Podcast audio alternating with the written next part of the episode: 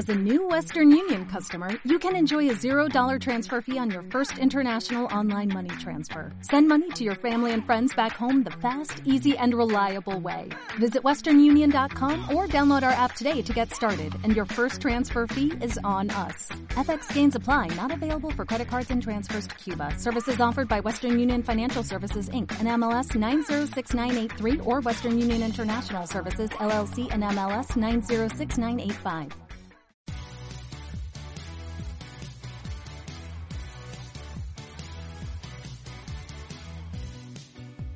Vivimos una era fantástica, llena de pelis molonas y series entretenidas. Pero eso no era todo. Grandes programas y dibujitos, música, libros y videojuegos. Los viejos frikis nunca mueren.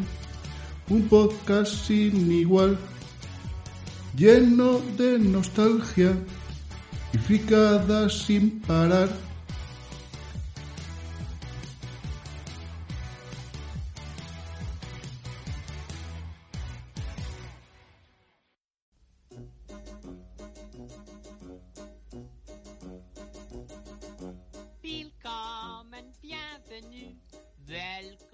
Bienvenidos al centésimo decimoquinto programa de Los viejos frikis nunca mueren. Estamos otra vez aquí desde la sigla más friki de la podcastfera y en esta ocasión, en cuanto todo esto era campo, os quiero hablar de la película Dick Tracy. Y en Te vas a quedar ciego con tanta maquinita del videojuego Sam and Max Hit the Road. Así que os dejo con la cuña de la sección y empezamos.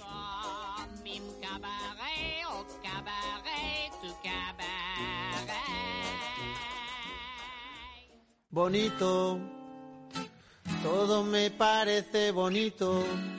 Elks, tienda donde encontrarás todo tipo de detalle para tu boda, comunión o cualquier evento social en el que quieras destacar.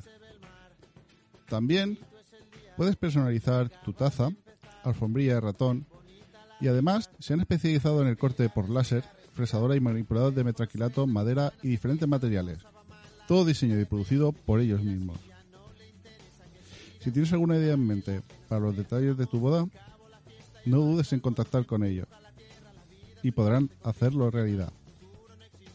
Podrás encontrarlos en www.hobbyelks.es. Hobbyelks, especialistas en ideas bonitas.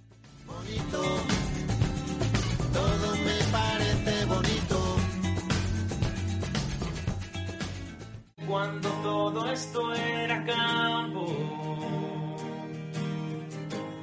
póster de Pamela Anderson en mi habitación, de llamarte al fijo y grabarte una canción, intentando que no hablase el locutor.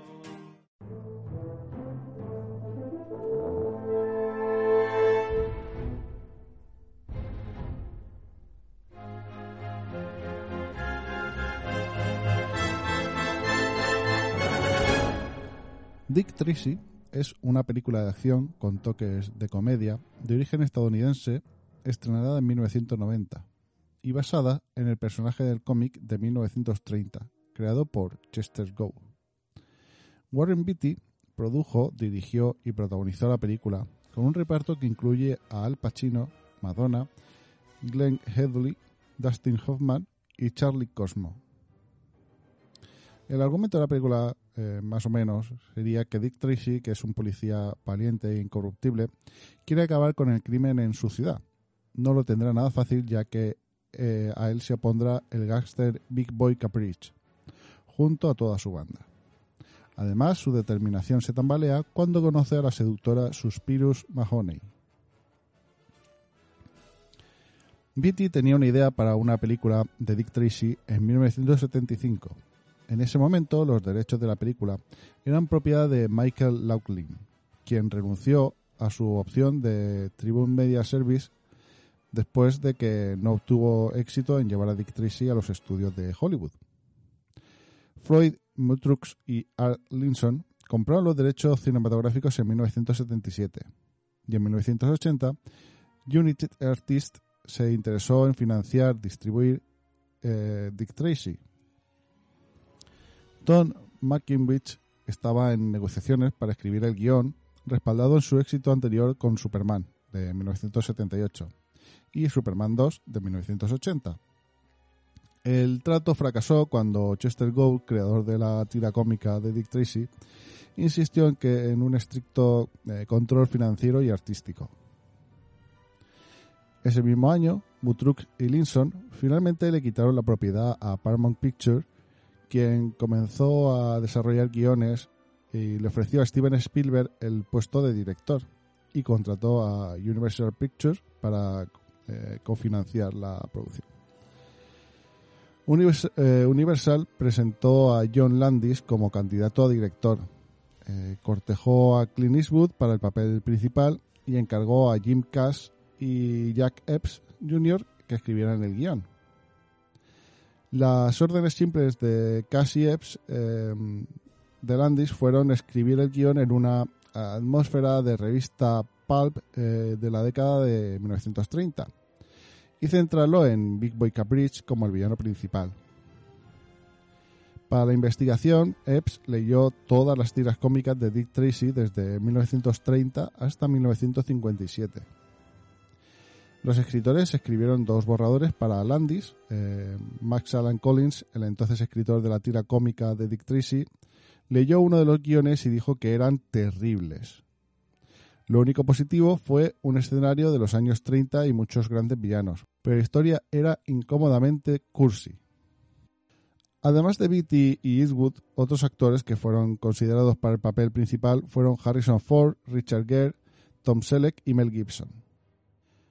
Landis dejó Dick Tracy tras un accidente que tuvo lugar en el set de Tully Thoughts eh, The Movie, o sea, la dimensión desconocida, de 1983, en el que murieron tres actores, dos de ellos niños.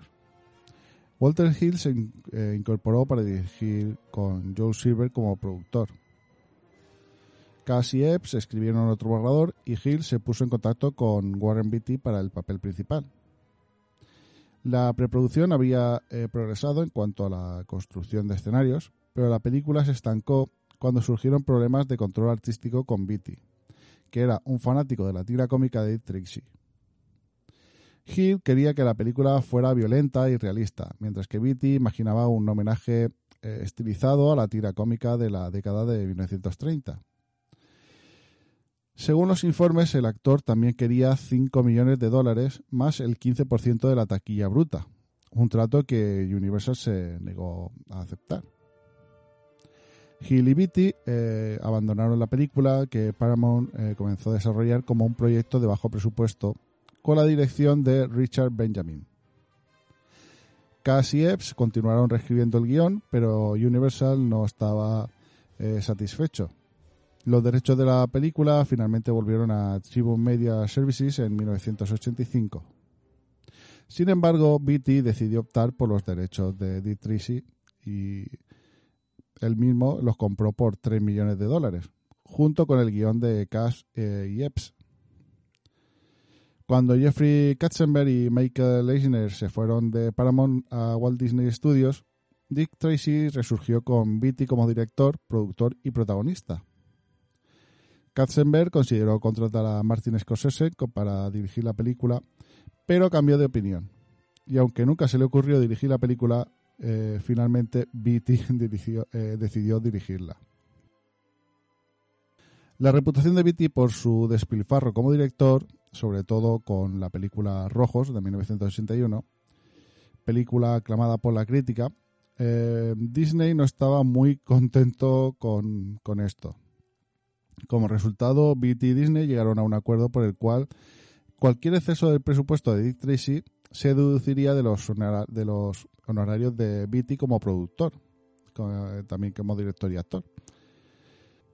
Beatty y su colaborador habitual, Boo Goldman, reescribieron significativamente el diálogo, pero perdieron un arbitraje del gremio de escritores y no recibieron crédito en la pantalla. Disney dio luz verde a Dick Tracy en 1988 con la eh, condición de que Beatty mantuviera el presupuesto de producción dentro de los 25 millones.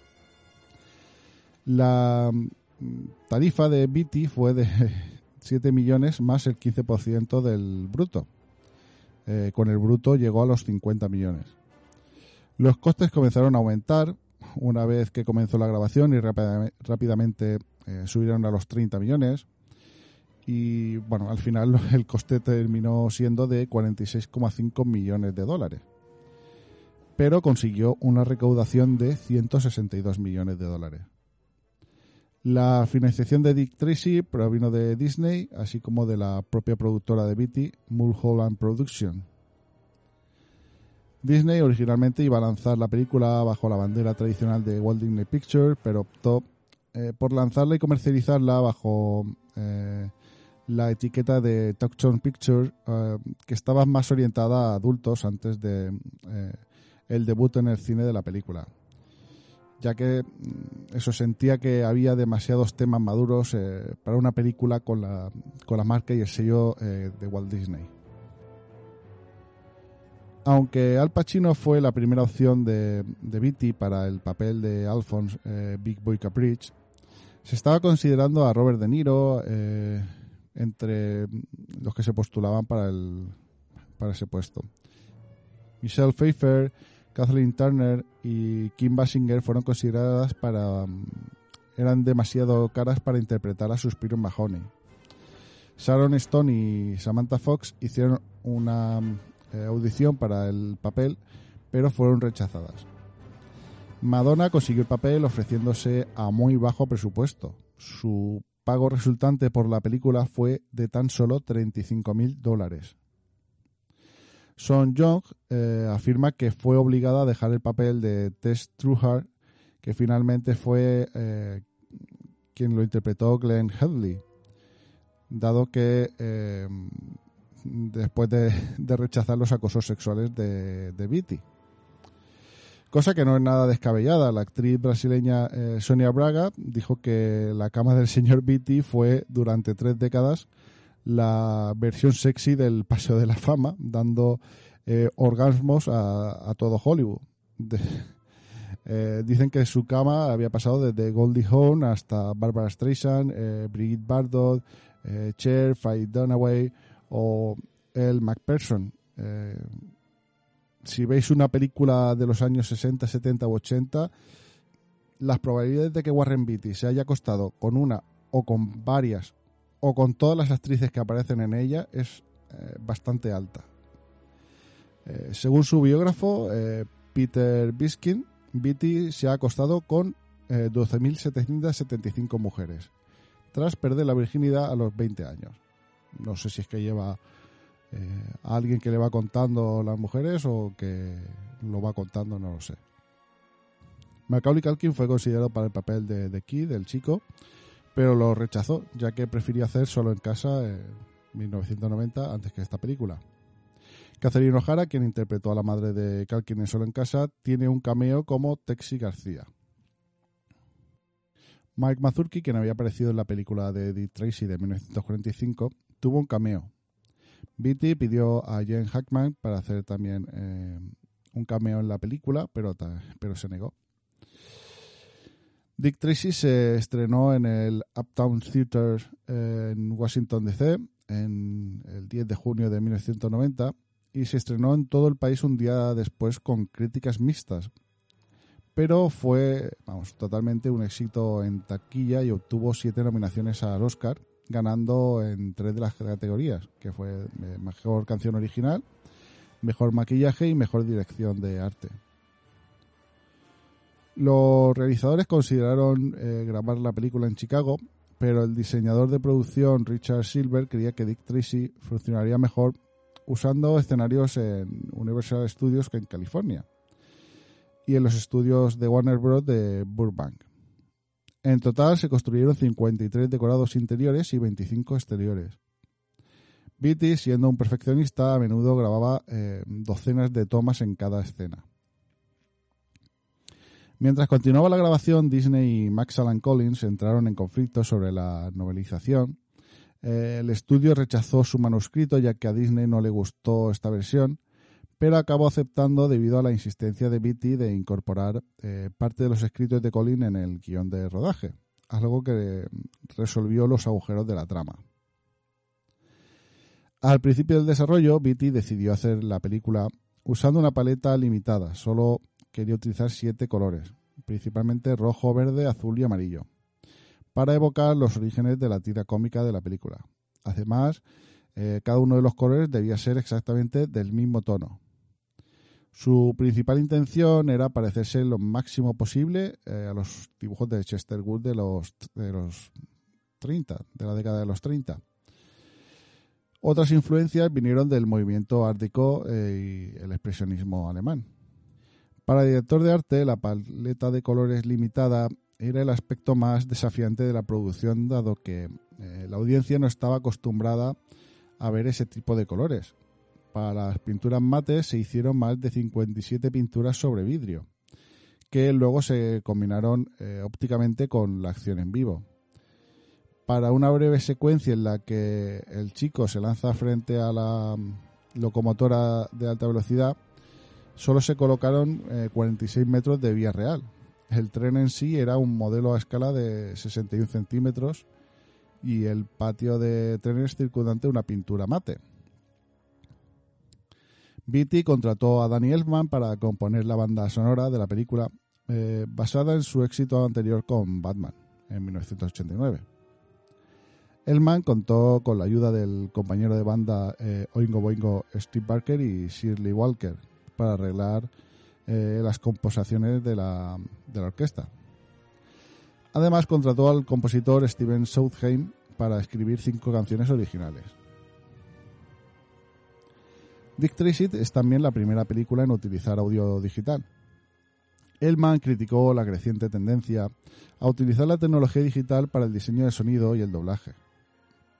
Pensaba que la música de cine como arte se hundió cuando llegó el Dolby Stereo, dado que aunque tenía la capacidad de hacer que la música orquestal suene eh, grande, eh, más hermosa y más eh, expansiva, también hacía que los efectos de sonido suenen cuatro veces más alto y eso provocaba que los efectos de sonido solapasen la, la música. La campaña de marketing se basó en una promoción por todo lo alto que incluía promoción en McDonald's con un nuevo corto de dibujos animados de Roger Rabbit, eh, encargaron 28 anuncios de televisión. Eh, Playmates Toys fabricó una línea de 14 figuras de Dick Tracy. Llegó a publicarse en el New York Times que las tiendas Disney solo vendían merchandising relacionado con Dick Tracy.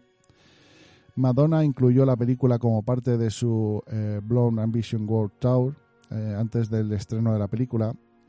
ya se había presentado espectáculos de teatro en Disneyland y en Walt Disney World Resort utilizando la música de Stephen Sondheim y Danny Elfman.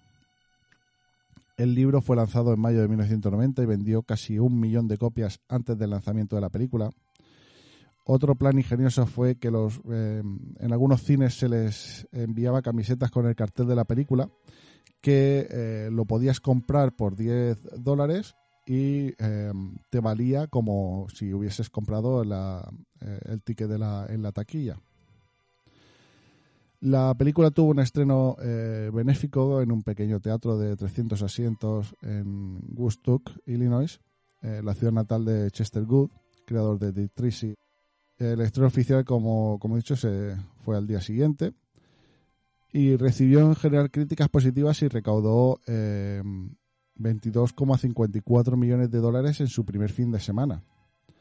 la dirección del estudio esperaba que las ganancias totales de la película fuesen como las de Batman, de 1989, que se estimaba en 57 millones de dólares para eh, Disney y el presidente del estudio. Jeffrey Katzenberg eh, expresó su decepción en un memorando del estudio que señalaba que Dick Tracy había costado eh, alrededor de 100 millones de dólares y sentía que no había valido la pena todo el esfuerzo.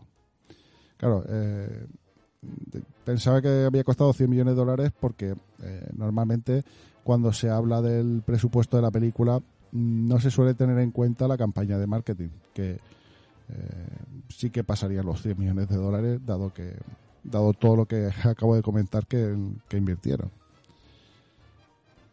Disney esperaba que Dick Tracy lanzase una franquicia de éxito, Pero las demandas de productores y el mismo Disney detuvieron los planes eh, alegando que se les había eh, que se les debía una participación de las ganancias de la película. Beatty decía que tenía una muy buena idea para una secuela, pero los procedimientos con los derechos le hicieron eh, comercialmente imposible producir dicha secuela. Tribune creía que la situación eh, se resolvería rápidamente y esperaba desarrollar una serie de televisión eh, de acción en vivo de Dick Tracy con Lorenzo Di Bonaventura, Robert eh, Neumayer y Outlaw Production. El programa de televisión debía tener un escenario contemporáneo comparable a Smallville y Di Bonaventura comentó que si el programa de televisión tenía éxito, probablemente seguiría con una película. Sin embargo, la batalla legal entre Beatty y Tribune continuaba y no se podía llevar a cabo. En 2011, finalmente un juez dio la razón a Beatty y recuperó los derechos.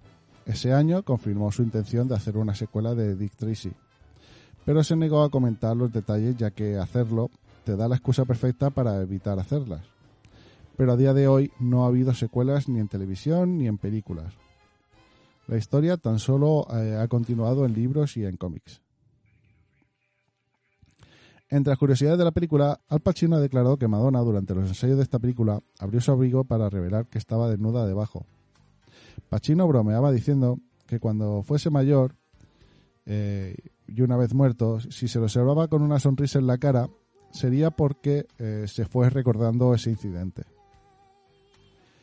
Los productores presionaron para que el expresidente Ronald Reagan interpretara el papel de Pruneface, pero Warren Beatty lo rechazó.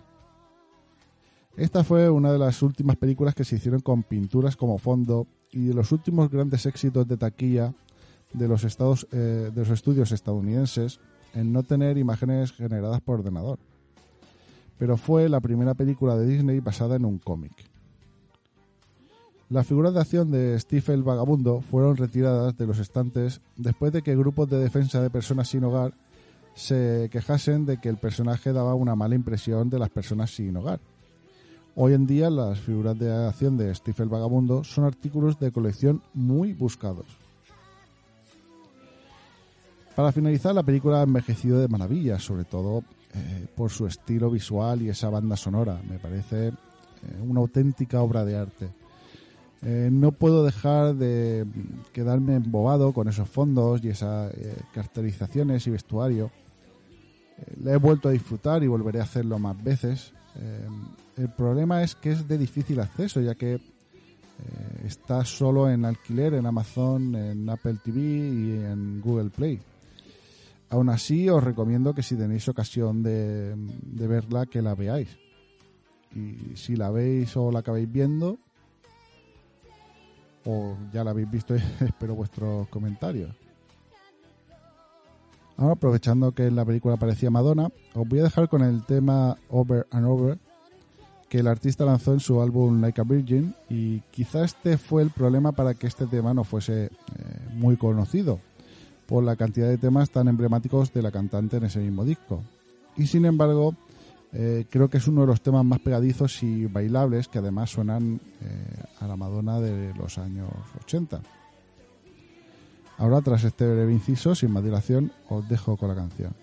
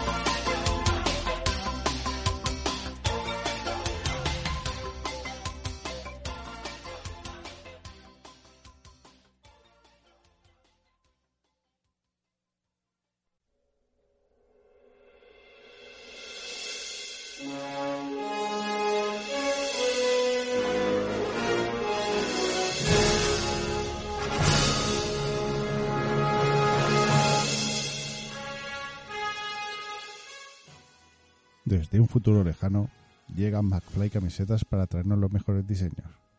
Si tú también quieres tener las mejores camisetas con diseños muy divertidos y originales, entra en su página www.macflycamisetas.com. También los podrás encontrar en Facebook, Instagram y Pinterest para ver qué nuevos diseños nos traerán. Camisetas McFly, las camisetas del futuro en el presente.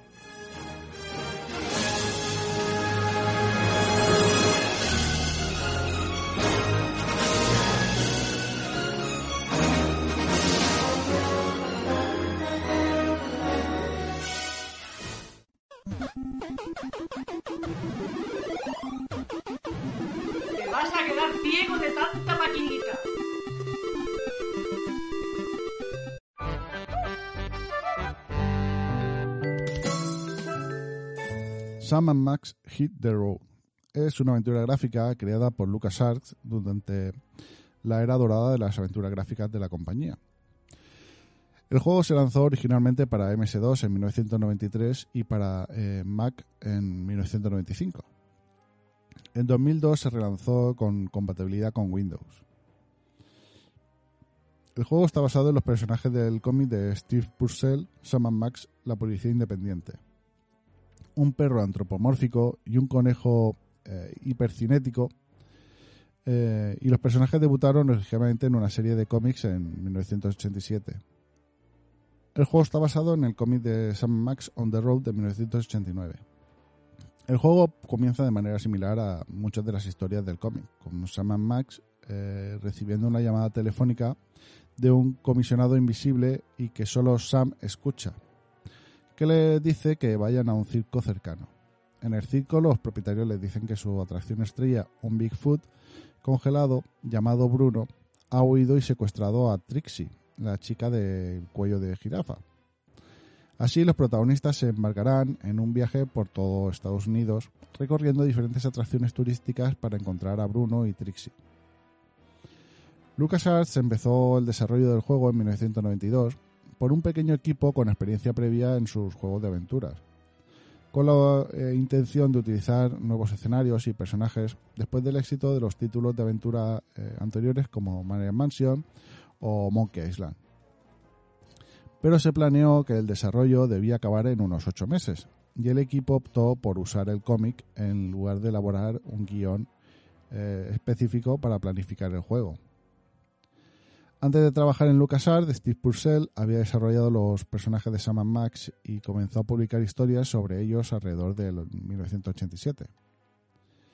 Estos habían eh, llamado la atención de algunos de los desarrolladores de LucasArts. Eh, Sam Max aparecieron por primera vez como personajes eh, de videojuego como material de prueba interno para eh, programadores de mm, motores SCUM, eh, Steve Purcell creó versiones animadas de los personajes y un telón de fondo de oficina eh, para que los programadores eh, practicasen. Poco después, las tiras de cómics de Sam Max y de Steve Purcell se publicaron en el boletín trimestral de LucasArts. Después de una reacción positiva de los fanáticos de las tiras y del deseo de usar nuevos personajes, LucasArts se ofreció en 1992 para crear eh, un videojuego a partir de estos personajes. Sam Max eh, Hit the Road es el noveno juego en utilizar el motor de juegos de aventuras Scum. Y también integró el sistema de audio iMuse eh, desarrollado por Michael Land y Peter McConnell. El juego fue uno de los primeros en incorporar doblaje de voz completo. Los dos personajes principales fueron interpretados por los actores de doblaje profesionales eh, Bill Farmer y Nick Jameson, mientras que Edward Cage, eh, Marsha Clark, Danny Dell y Tony Pope y Bear Bernick dieron voces a otros personajes secundarios. En el videojuego, el jugador controla eh, las acciones de Sam desde una perspectiva en tercera persona para explorar los entornos del juego y resolver una serie de acertijos usando una interfaz de point and click. Los jugadores irán colocando el cursor del juego en el escenario para que Sam interactúe con el entorno. Sam puede caminar por un área, hablar con los otros personajes, mirar objetos, eh, recogerlos o intentar usarlos. El gráfico del cursor cambia eh, cuando se coloca sobre una entidad de juego con la que Sam puede interactuar. a diferencia de los cajones de acciones que había en el juego previo. El inventario también se movió una pantalla, de la pantalla principal a una subpantalla accesible mediante un pequeño icono en la pantalla. Según Steve Purcell, este espacio despejaba en la pantalla para expandir los excelentes fondos y también hizo que la interacción fuera mucho más rápida y menos laboriosa que los juegos de aventura eh, anteriores de LucasArts. Cuando se habla con otro personaje, el jugador puede elegir diferentes temáticas para discutir, expresado mediante iconos. Esto se introdujo dado que pensaban que mm, nada era peor para matar a un chiste que leerlo antes de escucharlo. El juego incorpora un sistema de inventario para los ítems de Sam, eh, recoge durante el transcurso del juego. Eh, los elementos se pueden usar y se pueden combinar con otros elementos del inventario para proporcionar un nuevo objeto que puede ser necesario para resolver un rompecabezas, un puzzle o rompecabezas. Aunque el personaje de Max camina a sus anchas por el escenario, Sam también puede usar eh, a Max en varios puntos usando, eh, usándolo como un icono del inventario que aparece como la cabeza de Max entre los objetos del juego. Generalmente en personajes donde la solución eh, a un problema involucra una violencia, no extrema, pero simplemente violencia. Los acertijos del juego tienen soluciones lógicas, aunque algunos de ellos tienen soluciones eh, inverosímiles debido a que son dibujos animados. Como los cómics de Sam Max tenían un tono más adulto, eh, Steve Purcell suponía que LucasArts recortaría los gags más atrevidos. Sin, embargo, expresó que estaba satisfecho con la forma en que LucasArts le permitió eh, mantenerse cerca de su visión original del juego. Además, el juego incluye varios minijuegos. Algunos de estos, como un juego eh, de la feria basado en el Guacamole, pero con ratas vivas. Una versión de hundir la flota con coches. Uno que era para dibujar, otro para vestir a los protagonistas con recortables. Y otro que cuando se cambia de ubicación, eh, Max irá en el techo del coche y tendrá que ir saltando eh, las señales de tráfico como em, como ocurre en la mayoría de juegos de aventuras de LucasArts, Sam Max Hit the Road está diseñado para que los personajes del jugador no puedan morir o que nunca lleguen a un callejón sin salida. Sam Max recibió una recepción favorable de la prensa especializada. Eh, gustó principalmente su humor, su doblaje, gráficos, eh, música, jugabilidad y la interfaz eh, simplificada de Scum y señalaba que, con la mayoría de los juegos de aventura es difícil sentir algo por los personajes que controlas. Pero eh, con Sam Max eh, se rompió este molde. Ahora es considerado un juego de aventuras clásico y es considerado por muchos como eh, uno de los mejores videojuegos de todos los tiempos. Los primeros intentos en crear una secuela tuvieron lugar en septiembre de 2001 con Sam Max Plum Through Space, eh, el juego iba a ser un título exclusivo de Xbox desarrollado por Infinite Machine, una pequeña empresa formada por varios ex empleados de LucasArts. La historia del juego fue desarrollada por el creador de la serie, Steve Purcell, y su compañero diseñador Chuck Jordan, e involucró a la policía independiente que viajaba eh, por la galaxia para encontrar una estatua de la libertad robada. Sin embargo, Infinite Machine eh, quebró en un año y el proyecto fue abandonado. En 2002, LucasArts anunció la producción de una secuela para PC eh, titulada Sam Max Freelance Police. Iba a utilizar un nuevo motor en 3D. Steve Purcell colaboró escribiendo la historia y produciendo el arte conceptual. Los actores de doblaje originales de Sam Max, Bill Farmer y Nick Jameson también eh, repetían. En marzo de 2004, sin embargo, bastante avanzado en el desarrollo del juego, fue cancelado eh, repentinamente por LucasArts e indicó que lo hacía debido a consideraciones económicas eh, subyacentes. La reacción de los fans a la cancelación fue fuerte y presentaron una petición de 32.000 firmas que indicaban eh, la decepción de los fans. Después de que venciese los derechos de LucasArts con Steve Purcell en 2005, la franquicia Sam Max la adquirió Telltale Games, una empresa de ex empleados de LucasArts que habían eh, trabajado en varios juegos de aventura, de aventura gráfica de LucasArts, incluido el desarrollo de, de la nonata eh, Freeland Police.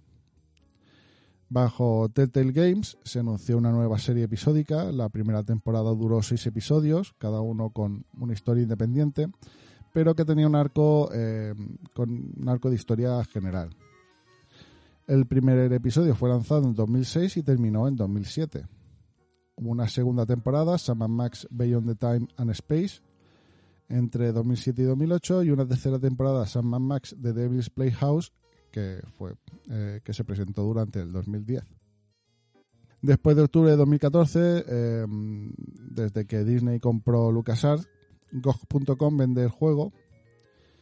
En noviembre de 2018 fue relanzado en Steam por Disney Interactive.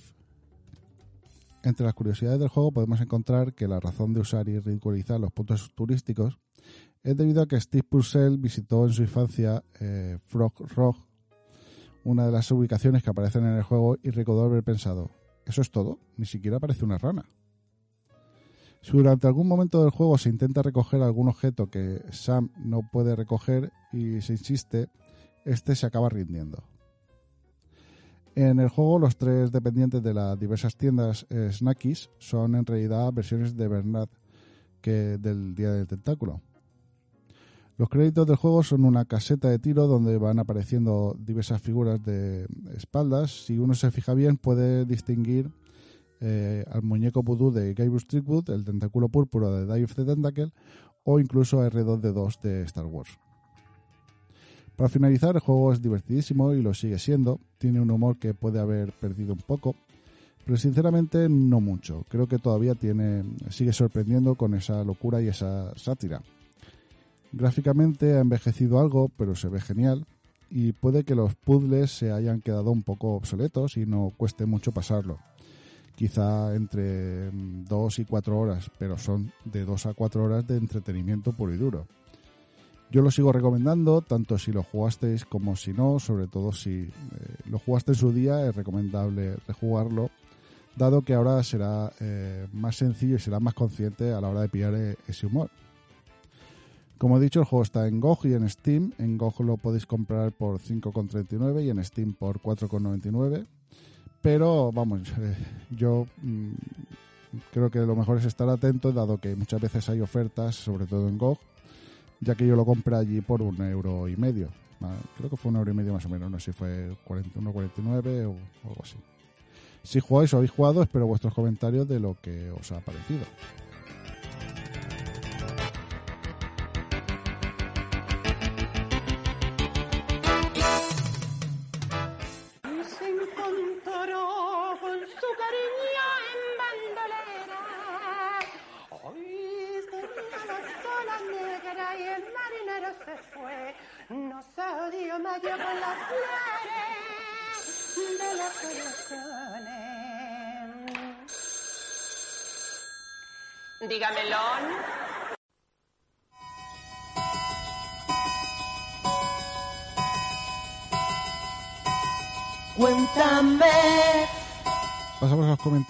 En el podcast 114 de las aventuras de Ukaru Bansai y Final Fight.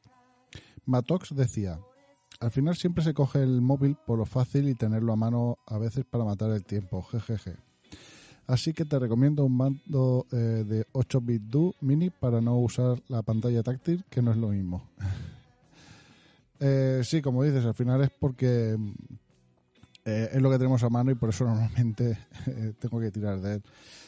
Eh, arroba DS Bizar en, en Twitter también me dijo eh, eso, que, que, en el móvil sí que se jugaba bien, que, eh, que lo que me hacía falta era eh, instalarme una, un, emulador de arcade y tal.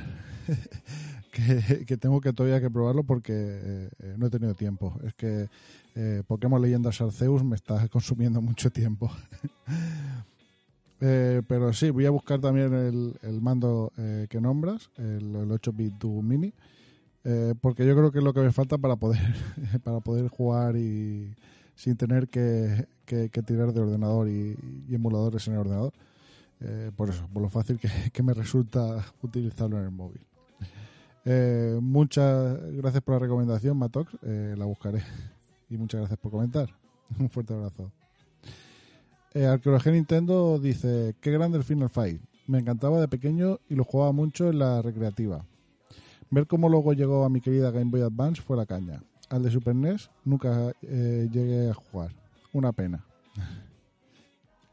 Sí, yo sobre todo le di en su momento en recreativa, porque, bueno, esto yo creo que ya lo, había comentado anteriormente, ¿no? Que cuando eh, era pequeño en el pueblo, que me mandaban a misa y salir de misa iba corriendo eh, a, los recreativos. Y claro, como te daban 100 pesetas para, eh, por haber ido, eh, por ir a misa, pues eh, esas 100 pesetas luego me las gastaba en el, en el recreativo. Entonces era ahí donde, donde, donde más horas pasé jugando. Al de, yo creo que, que al de Game Boy Advance mmm, no recuerdo haberlo jugado. Al que sí que jugué fue el de, el de Super NES. Porque tenía un amigo que tenía la Super NES y tenía, tenía el juego. Así que, ha sido justamente al revés. Muchas gracias por el comentario. Un fuerte abrazo creo que Nintendo. Eh, Teyupis escribe, dice, hola de nuevo y encantado de saludarte, Yayo Friki. Admito que me da incluso un poco de vergüencilla, pero nunca he visto las aventuras de Bukaru Banzai en la octava dimensión. Y que siempre ha sido una de esas películas que siempre he oído hablar muy bien, teniendo eh, muchas ganas de verla, pero, oh cruel destino, todavía no he tenido ocasión de ponerle remedio. Especialmente desde que la vi eh, comentada tanto en el libro como en la película de Ready Player One. A ver si me lo tomo en serio y le pongo solución a esta tarea pendiente desde demasiado tiempo. En cambio, el Final Fight eh, ya lo creo que lo he jugado, y mucho. Especialmente la versión de Super NES, la cual me costó sangre, sudor y lágrimas llegar a pasarme cuando era pequeño. Y decir que mi personaje favorito siempre fue Hagar.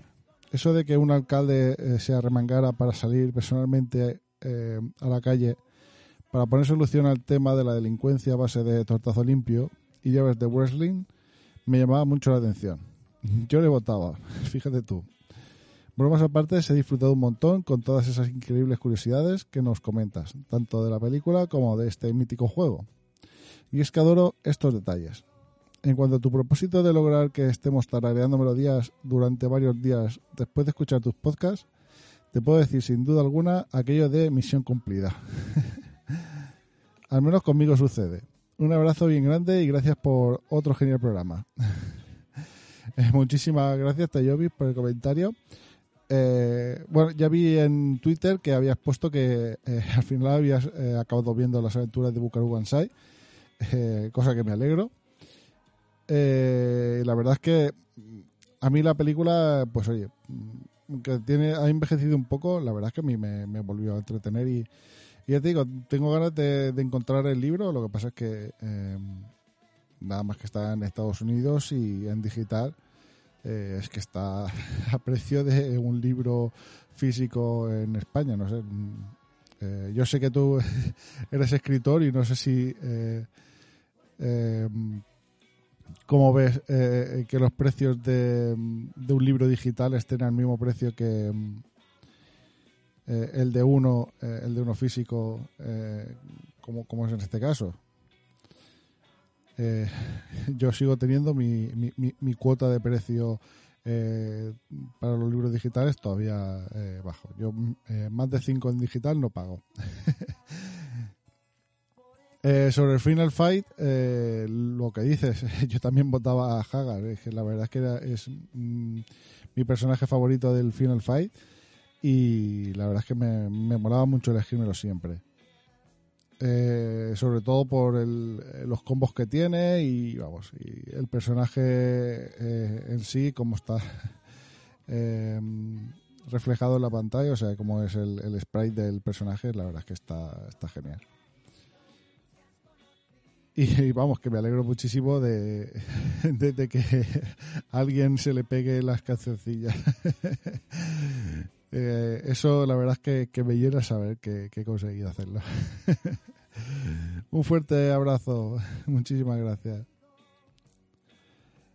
Eh, Soccer Kid decía, la peli por lo que me comentas aquí, nada, ni me suena su carátula en los videoclubs. El Final Fight a principios de los 90 era eh, lo más jugado hasta Street Fighter 2. Recuerdo a mucha gente esperando a que me mataran y abucheándome porque contra Sodom me hacía el truco de no acabar el combo de golpes y así matarlo. Unos dos minutos o más sin parar. Y podía fallar el cardio y, todos, y toda la mierda. En el ring de los Andorras, Andores, si conseguías an- mandar uno a cada lado, solo tenías que hacer eh, patada y salto a la izquierda. Y luego a la derecha para matarlos. Más abucheos. Creo que lo máximo que llegué fue a la quinta fase. Matar al poli con su pistola era muy duro. Gran podcast y esperando uno sobre King of Dragon u otros beat 'em up. Eh, muchísimas gracias, Soccer, por, el comentario. Eh, es lo que también, también pensaba. Yo creo que eh, la película, la verdad es que estuvo difícil eh, de ver en su momento en el videoclub. Eh, yo creo que muy pocos videoclubs la, eh, la llegaron a, pillar. Y en lo que dice del Final Fight, eh, pues sí, la verdad es que a principios de los 90 eh, era un, un beat up bastante, bastante jugado. Claro, la historia de que venga un poco a, desarroll- a desarrollarse porque venía Street Fighter y tal, también hizo que, que tomara bastante impulso. Y vamos, me gustan los trucos que utilizabas contra. La verdad es que yo creo que el de Sodom no lo utilizaba y el de los and- eh, de los Andores sí que eh, sí que los intentaba separar para que fuese más, más sencillo. Pero, pero el de Sodom no, no, no lo conocía. ¿eh? pero sí que me imagino a la gente bucheando eh, por hacer esos, ese tipo de, trucos. Me molan, molan. Muchísimas gracias por eh, tu comentario y vamos, no dudes que voy a seguir hablando de, de muchos beat 'em up. Un fuerte abrazo.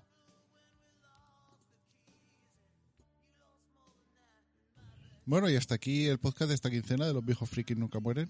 Muchas gracias por haberme escuchado. Os recuerdo que podéis seguirme y comentar a través de la página de Facebook con el mismo nombre que el podcast, en Twitter e Instagram como arroba yayofriki, a través del canal de Telegram donde subo cada podcast y alguna chorrada que se me pase por la cabeza. También podéis escuchar el podcast en iVoox, Apple Podcast, Google Podcast, Spotify y vuestro podcatcher favorito. Si queréis dejar reseña en alguna plataforma, siempre viene bien. Además, también podéis escribir en el mail viejofrikis.gmail.com. Gracias de nuevo por llegar hasta aquí y volveré dentro de 15 días. Hasta entonces, que la nostalgia friki acompañe.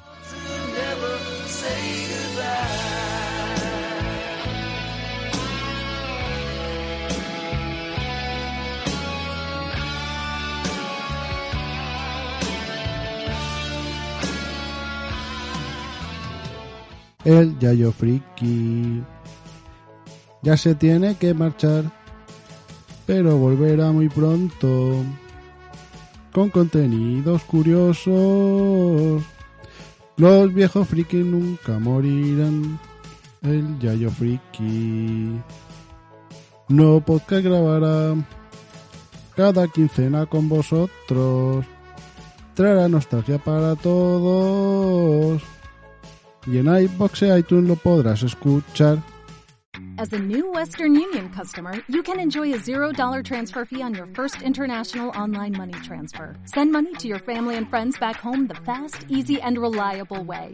Visit westernunion.com or download our app today to get started, and your first transfer fee is on us. FX gains apply, not available for credit cards and transfers to Cuba. Services offered by Western Union Financial Services Inc. and MLS 906983 or Western Union International Services LLC and MLS 906985.